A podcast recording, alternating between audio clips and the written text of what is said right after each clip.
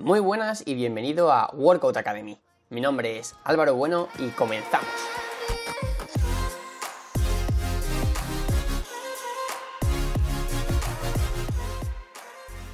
Muy buenas de nuevo y como habrás podido ver en el título del podcast, hoy vamos a hablar de cómo poder sacarle el máximo partido a tu entrenamiento de espalda para hacer que ésta crezca.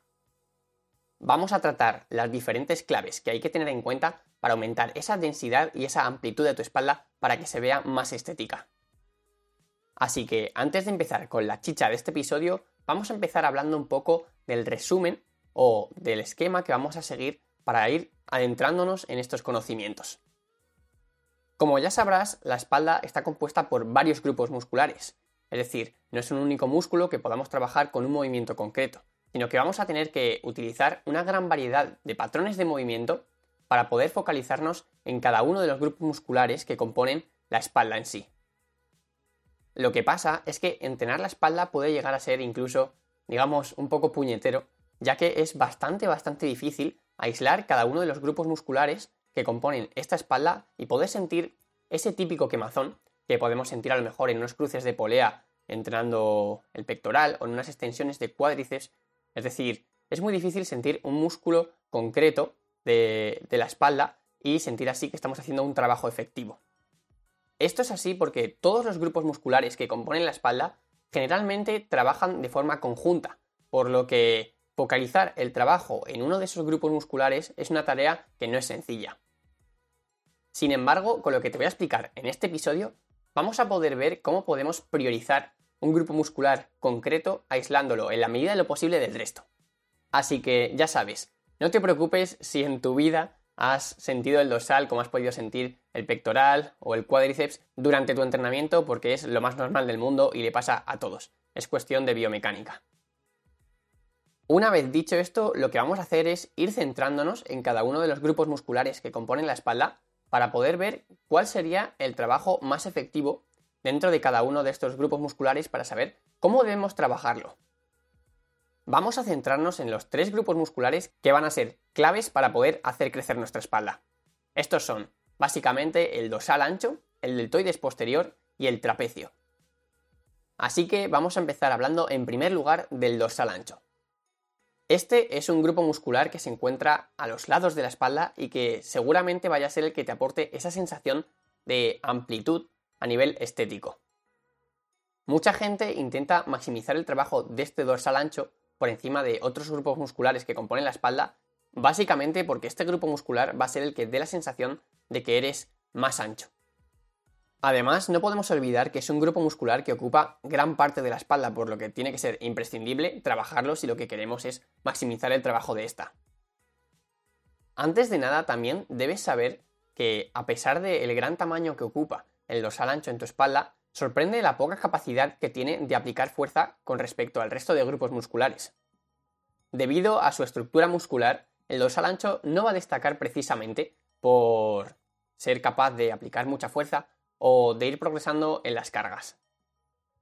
Y ahora bien, vamos a dejarnos de rollos y vamos a preguntarnos, ¿cómo podemos maximizar el trabajo del dorsal ancho si nuestro objetivo es, como ya hemos dicho, aumentar esa sensación de amplitud de nuestra espalda? Seguramente si ahora te fueras al gimnasio y empezaras a preguntar a la gente, la mayoría te diría que simplemente tienes que hacer trabajo de tracciones verticales como un jalón al pecho o otros ejercicios que sigan este patrón de movimiento y no tanto remos o ese tipo de ejercicios que son más horizontales.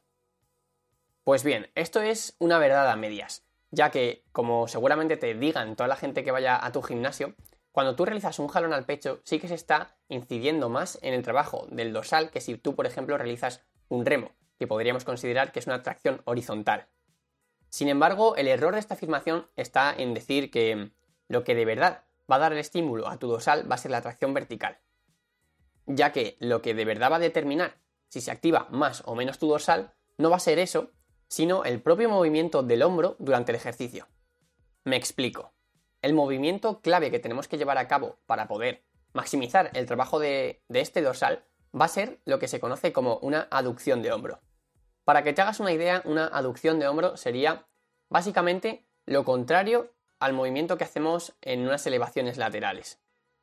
Imagina que durante unas elevaciones laterales la fuerza de la gravedad no fuera hacia abajo, sino que fuera hacia arriba, y nosotros tuviéramos que hacer el esfuerzo de arrastrar las mancuernas hacia nuestro cuerpo. En ese momento estaríamos activando en gran medida el dorsal porque estaríamos incidiendo en lo que denominamos aducción de hombro.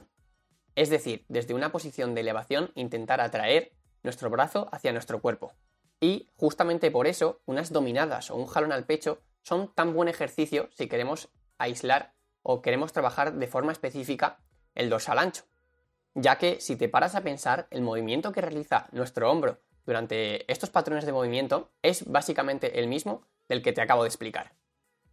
Cuando tú realizas una dominada o un jalón al pecho, al traccionar la barra lo que estás buscando es llevar tus codos hacia tu segmento corporal o hacia tu tronco, produciéndose, como ya hemos dicho, una aducción de hombro y por tanto un trabajo del dorsal ancho. Sin embargo, debes saber que, como hemos dicho al principio del episodio, es muy difícil aislar grupos musculares concretos de la espalda, así que esta aducción de hombro no va a ser realizada únicamente por el trabajo del dorsal, sino que se van a implicar también otros grupos musculares como el pectoral o el deltoides posterior, lo cual no es ni negativo ni positivo, esto es simplemente que va a ser muy difícil aislar el trabajo de un grupo muscular. Por lo que en todos los ejercicios que vayamos a realizar de la espalda vamos a estar incidiendo en varios grupos musculares a la vez. Sin embargo, al menos ya tenemos claro que movimientos que priorizan la aducción del hombro son la mejor opción para que, dentro de la cantidad de trabajo que se está llevando la espalda, la mayor parte posible sea para el dorsal. Sin embargo, debes saber que la aducción de hombro no es el único movimiento que realiza este grupo muscular, sino que también realiza una extensión de hombro. Para explicarte este movimiento voy a poner el mismo ejemplo que, he puesto anteriormente. Imagínate que en unas elevaciones frontales, que no laterales, las mancuernas actúan con... Para explicar este patrón de movimiento voy a poner el mismo ejemplo que he puesto anteriormente. Imagínate que en unas elevaciones frontales, que no en unas elevaciones laterales, la fuerza de la gravedad actúa de manera contraria a lo que pues, es en realidad. Imagina que la fuerza de la gravedad, en vez de impulsar las mancuernas hacia abajo, las impulsa hacia arriba. Y tu trabajo es intentar llevar las mancuernas hacia tu cuerpo. Eso es lo que se conocería como una extensión de hombro. Seguramente lo veas incluso más claro si te digo que la extensión de hombro es básicamente el movimiento que se realiza cuando realizas un pullover en una polea alta. Esta extensión de hombro es el patrón de movimiento más prioritario dentro de ejercicios como el pullover o cualquier clase de remos. El problema de estos, si nuestro objetivo es maximizar el trabajo en el dorsal, es que gran parte de este trabajo se lo va a llevar otros grupos musculares, eh, sobre todo el deltoides posterior. Y ya como últimos tips para este trabajo del dorsal, que como has visto es bastante complejo, es interesante que sepas que se ha visto en diferentes estudios que un agarre prono parece activar más el dorsal que el resto de agarres. Un agarre prono es aquel que cuando tú a lo mejor realizas una dominada o un jalón al pecho, no te ves la palma de la mano. Además, debido a que es bastante difícil sentir este dorsal ancho mientras estás haciendo un ejercicio en concreto, debes saber que existen algunos tips que puedes utilizar para intentar maximizar un poco más el hecho de sentir este músculo. El primero de ellos es intentar hacer una rotación interna al final del gesto. Es decir, intentar como rotar la muñeca hacia afuera cuando estás terminando el movimiento. Esto es especialmente útil cuando haces ejercicios unilaterales, ya que de forma bilateral, cuando utilizas los dos brazos a la vez, es más complejo llevarlo a cabo. Además, también te puede venir muy bien realizar una contracción isométrica al final del movimiento. Esto es básicamente al final de cada repetición aguantar uno o dos segundos en el momento de máxima contracción del dorsal para de esta manera sentirlo de forma más efectiva. Y esto sería todo en cuanto al trabajo y todas las cosas que debes saber para maximizar el trabajo en tu dorsal. Ahora vamos a pasar al segundo grupo muscular que es imprescindible para hacer que tu espalda crezca. Vamos a pasar a hablar ahora del deltoides posterior. Este músculo es básicamente el que se sitúa detrás de tu hombro y va a dar una sensación al contrario que el dorsal de densidad y robustez en tu espalda junto con el trapecio. Este músculo nos encarga de hacer que tu espalda parezca más grande, pero sí más densa y robusta. La verdad es que hay poco que comentar de este grupo muscular comparado con el dorsal ancho, ya que el dorsal ancho es un músculo bastante complejo. De este simplemente te tienes que quedar con que el movimiento que realiza y que más trabajo se va a llevar va a ser cuando hagamos una extensión de hombro, que como ya hemos explicado, es el, que, es el movimiento que se realiza cuando hacemos eh, pullovers con polea alta o cualquier tipo de remos. Por lo que podríamos decir que al hacer remos estaríamos maximizando el trabajo de este deltoides posterior junto con otros grupos musculares. Pero, además, el deltoides posterior no solo realiza esta acción, y es que este grupo muscular tiene una cosa muy interesante y es que existe un movimiento en concreto que consigue aislar de manera prácticamente total este grupo muscular. Esto es lo que se denomina abducción horizontal, que básicamente sería el movimiento contrario al que haríamos si quisiéramos abrazar a alguien. Estoy seguro de que más de una vez has visto en tu gimnasio la típica máquina que sirve para trabajar tanto el pectoral como el deltoides posterior. Y ya pasamos al último grupo muscular que va a ser imprescindible si queremos maximizar el trabajo de nuestra espalda y la densidad de la misma. Vamos a hablar por último del trapecio. Antes de nada debes tener muy claro que el trapecio no es solo esas dos bolitas que te salen cerca de los hombros, eh, como mucha gente piensa, ya que el trapecio es un grupo muscular bastante, bastante amplio y que se divide en el trapecio superior, en el trapecio medio y en el trapecio inferior esas dos bolitas que tenemos al lado del cuello, entre el cuello y los hombros, sería lo que conocemos como trapecio superior. Y esta es simplemente una pequeña porción de este músculo. Así que no te quedes solo con eso. Vale, ¿y cómo podemos maximizar el trabajo de este grupo muscular? Existen dos movimientos principales que tenemos que tener en cuenta para maximizar el trabajo de este grupo muscular. El primero de ellos es la retracción escapular. Este movimiento consiste básicamente en echar tus hombros hacia atrás, el problema es que este movimiento no se puede ejecutar como tal en un ejercicio en concreto, sino que debemos incluirlos en otros ejercicios como por ejemplo en, remos o en el face pull. Es decir, si por ejemplo en un ejercicio en el que involucremos un remo queremos maximizar el trabajo en el trapecio, lo que deberemos hacer es al final de cada movimiento intentar echar nuestros hombros para atrás y mantener una contracción en esa posición. Y el segundo movimiento que realizaría este trapecio sería lo que se conoce como un encogimiento de hombro. Este movimiento lo que haría es maximizar, como ya hablábamos antes, el trapecio superior. Y con esto ya habríamos terminado de centrarnos en cada uno de los tres grupos musculares que básicamente serían como los más importantes para hacer crecer nuestra espalda.